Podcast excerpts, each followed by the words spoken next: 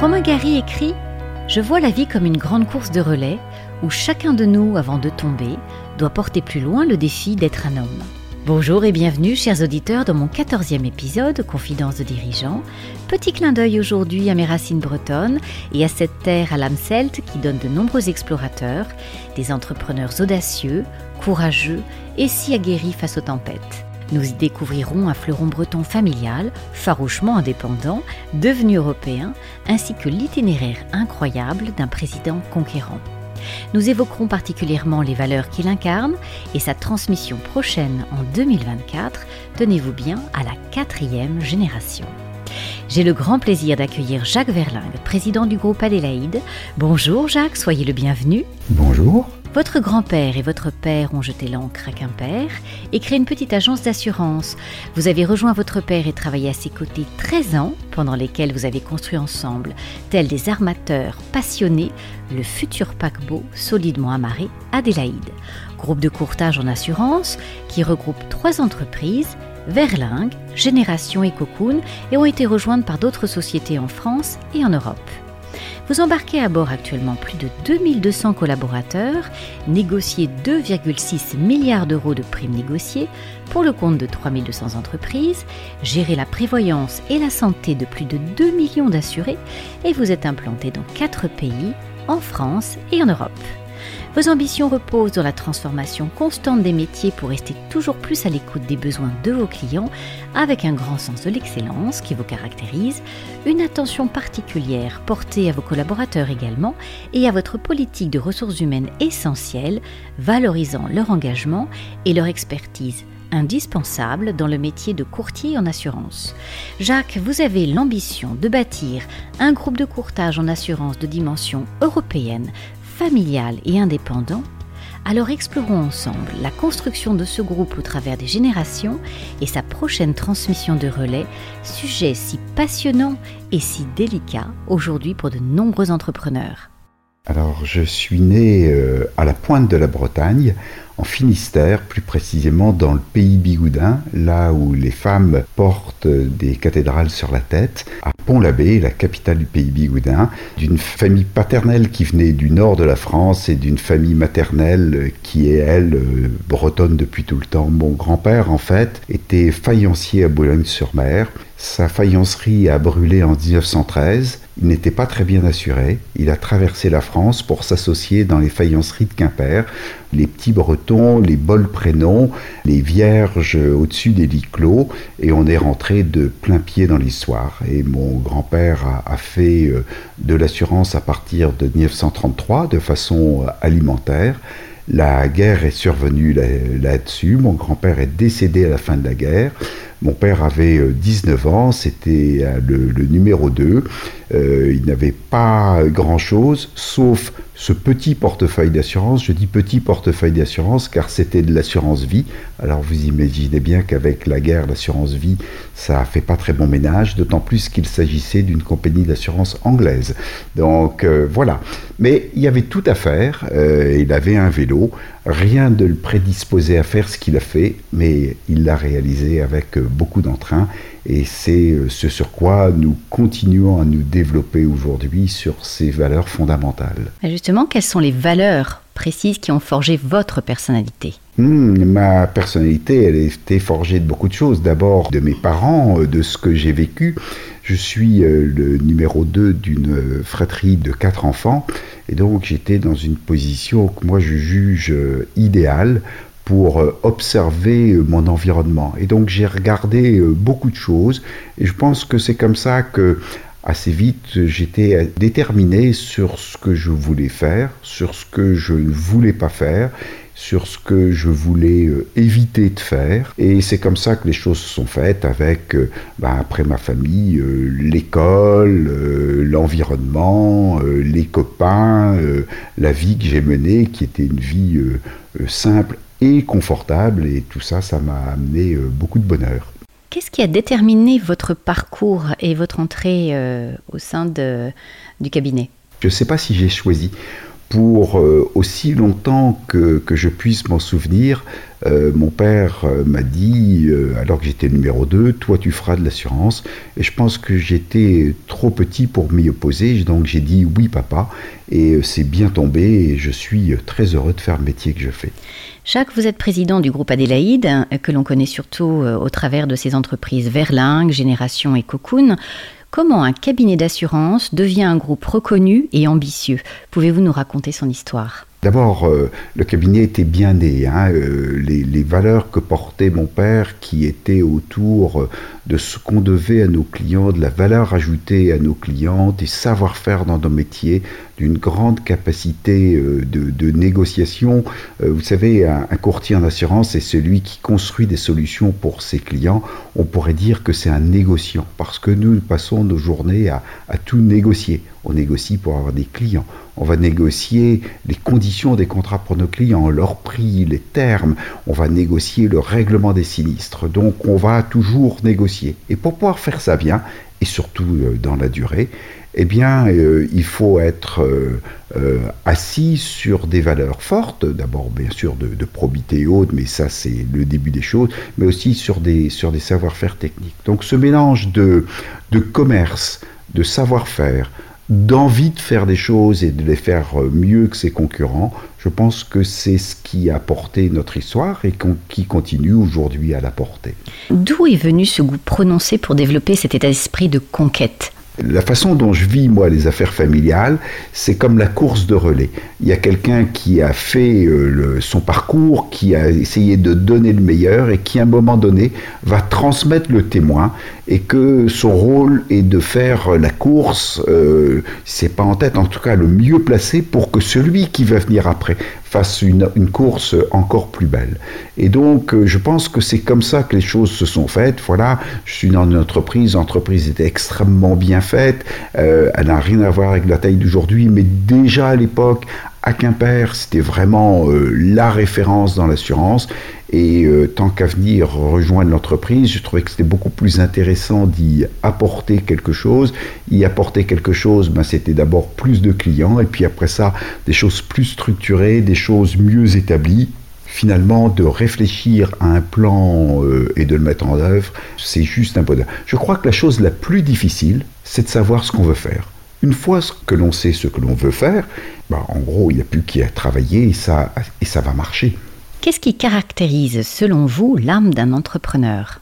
Parce qu'il y en a plusieurs, des entrepreneurs en Bretagne que l'on connaît. Il y a des grands entrepreneurs qui sont vraiment euh, des, figures. Euh, voilà, on pourrait citer euh, Bolloré, Michel-Édouard Leclerc, et il y en a tant d'autres. Et aujourd'hui, si on prend les belles ETI bretonnes, voilà, il y a Daniel Roulier avec le groupe Timac, il y a Christian Rouleau avec la Samsic, il y a Louis Leduf avec la Brioche Dorée, et j'en cite trois, mais je pourrais citer bien sûr beaucoup plus, qui sont des gens euh, très inspirants pour nous tous. Moi, je pense que l'esprit euh, d'entreprendre, c'est cette capacité que l'on a de se remettre en cause, d'abord d'avoir un projet, d'avoir une volonté, d'être capable de l'entreprendre et puis d'être capable aussi de, de risquer. Un entrepreneur est différent d'un gestionnaire. Un gestionnaire, c'est celui qui va savoir faire euh, prospérer les choses et peut-être mieux qu'un entrepreneur parce qu'il va être plus méthodique, il va appliquer les règles et comme si les règles sont bien faites, ça va très très bien marcher. Il y a des accidents qui se produisent, il y a des opportunités qui se présentent, et je pense que ce sont les entrepreneurs qui ont cette plus grande capacité à rebondir sur les accidents ou à saisir les opportunités qui apparaissent. Quelles sont les qualités essentielles et les devoirs qui incombent à un dirigeant pour un groupe comme Adélaïde? Je devrais dire que j'ai de leçons à donner à personne c'est surtout pas mon projet, mais à un moment de transmission d'entreprise et euh, travaillant vraiment en équipe euh, à l'intérieur de nos sociétés, je crois qu'il faut être porteur de valeurs. Alors qu'est-ce que ça veut dire des valeurs? C'est plein de choses. Bien sûr, il y a l'honnêteté, mais on peut y mettre tout ce qu'on y entend, mais je pense que d'être un honnête homme, euh, c'est absolument essentiel. de regarder devant, je trouve que c'est formidable d'être animé par des ambitions. Je crois qu'il faut respecter les gens et faire grandir les gens autour de soi.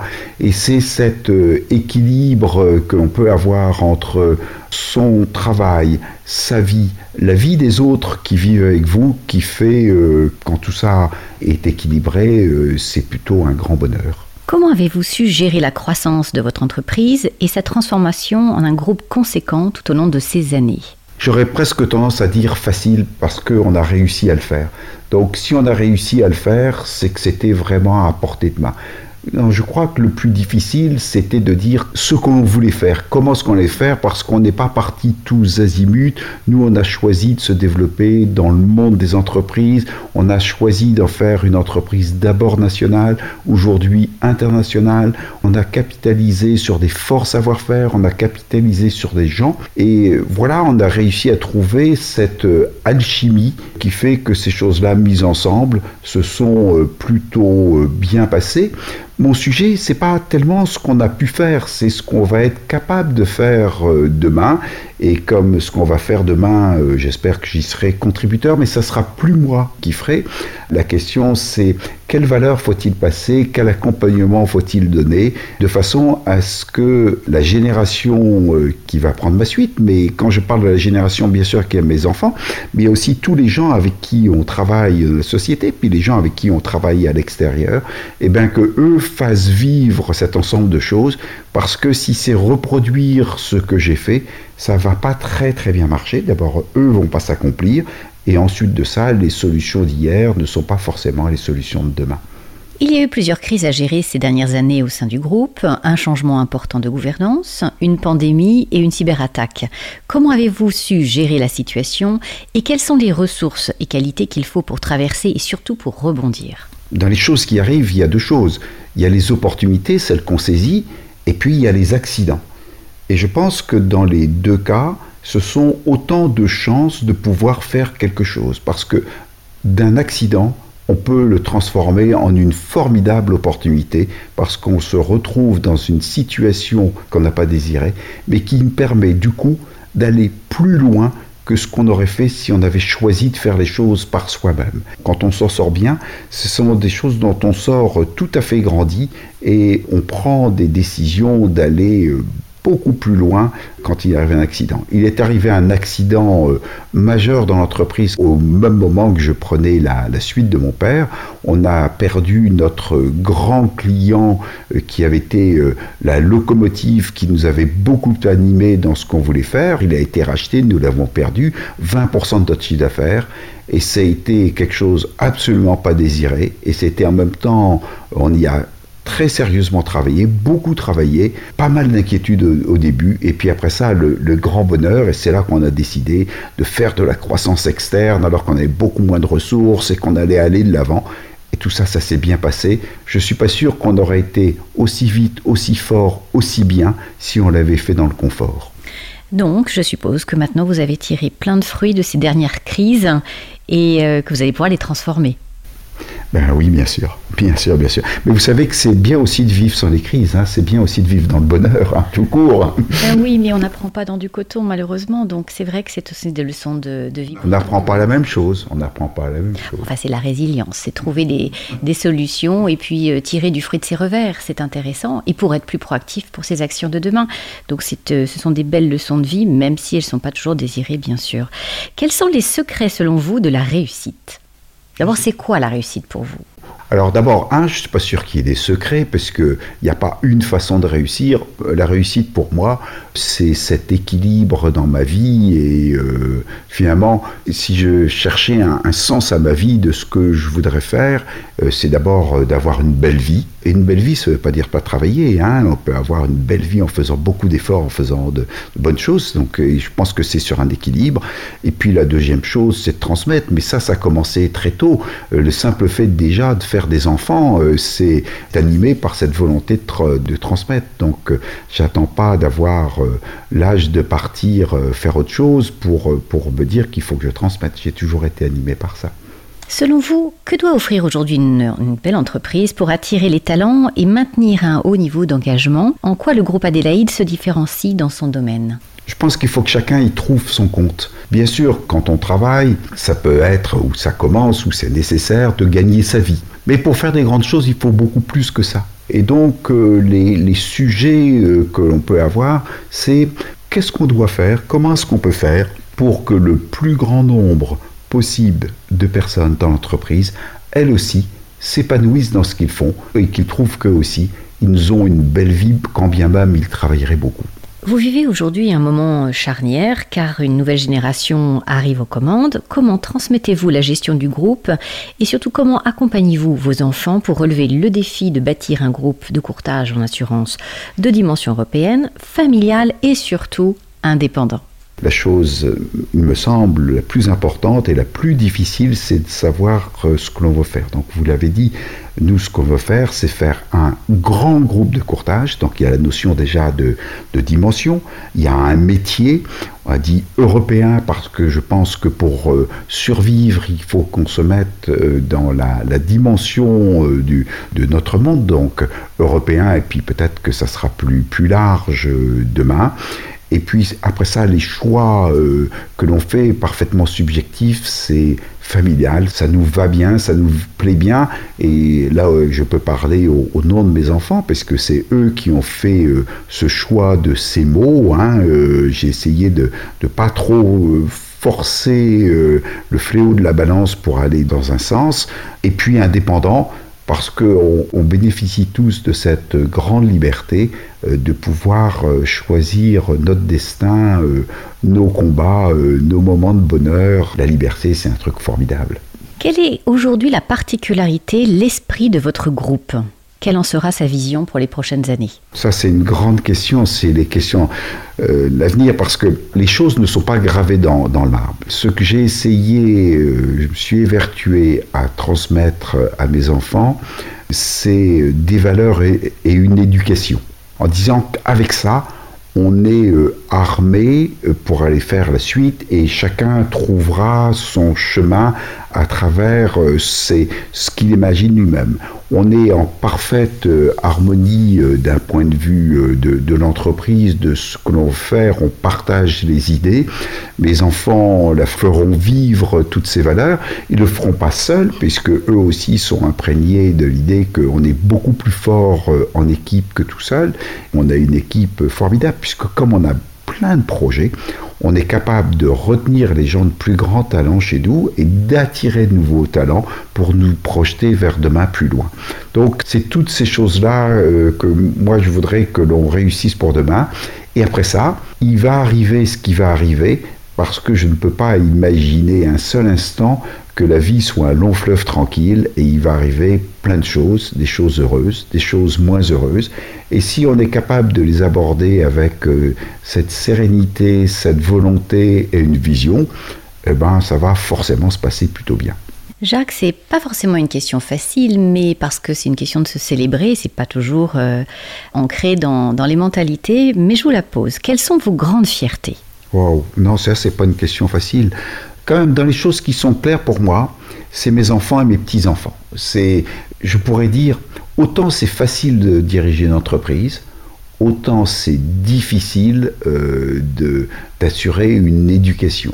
C'est plein d'affectifs 1 plus 1 ne font pas forcément 2, et ça c'est extrêmement difficile. Par moments on marche sur un fil, par moments c'est plus solide, et de voir que mes enfants euh, vont bien, euh, non seulement en bonne santé, mais je trouve que ce qu'ils font c'est bien, de voir qu'ils ont des enfants et que la façon dont ils élèvent ces enfants, je pense qu'eux aussi leur transmettent des valeurs, pour moi c'est extrêmement satisfaisant et rassurant. Et puis autrement, euh, je pense qu'on a fait un truc pas mal d'un point de vue professionnel, mais c'est juste, là c'est sur le chemin, quoi. C'est, ma course, c'est ma course de témoin, quoi. J'ai fait mon, morceau du chemin, j'ai essayé de le faire bien, et, mais surtout de préparer que quand on tend le témoin, il faut pas le faire tomber par terre, il faut le tendre dans la bonne main euh, pour que la course continue. Quelle empreinte souhaitez-vous laisser dans le cœur des gens que, que, voilà euh, qui m'aiment, que j'aime, et autrement, euh, voilà, on verra, il arrivera ce qu'il arrivera. Et pour conclure, Jacques, quelle serait votre devise ou quelle est votre philosophie de la vie? J'ai pas de devise, mais ce que j'essaye de vivre, euh, c'est d'avoir une belle vie. Alors une belle vie, on peut y mettre beaucoup de choses hein, dans une belle vie, comme dans votre canapé, euh, bien dans ma peau, et, d'avoir des projets, de garder de l'enthousiasme, euh, de penser à l'avenir, de regarder les gens autour de moi et, de faire euh, des bonnes choses, pas forcément des grandes choses, mais de faire des bonnes choses. Jacques, je vous remercie beaucoup pour cette conversation passionnante et merci d'avoir partagé l'histoire, la vision de ce groupe familial, fleuron breton plein d'ambition. Je vous souhaite beaucoup de succès ainsi qu'à vos enfants, à toute l'équipe dirigeante et bien sûr à l'ensemble de vos salariés engagés pour poursuivre la croissance et l'implantation de votre groupe en Europe et la diffusion de ces belles valeurs. À très bientôt.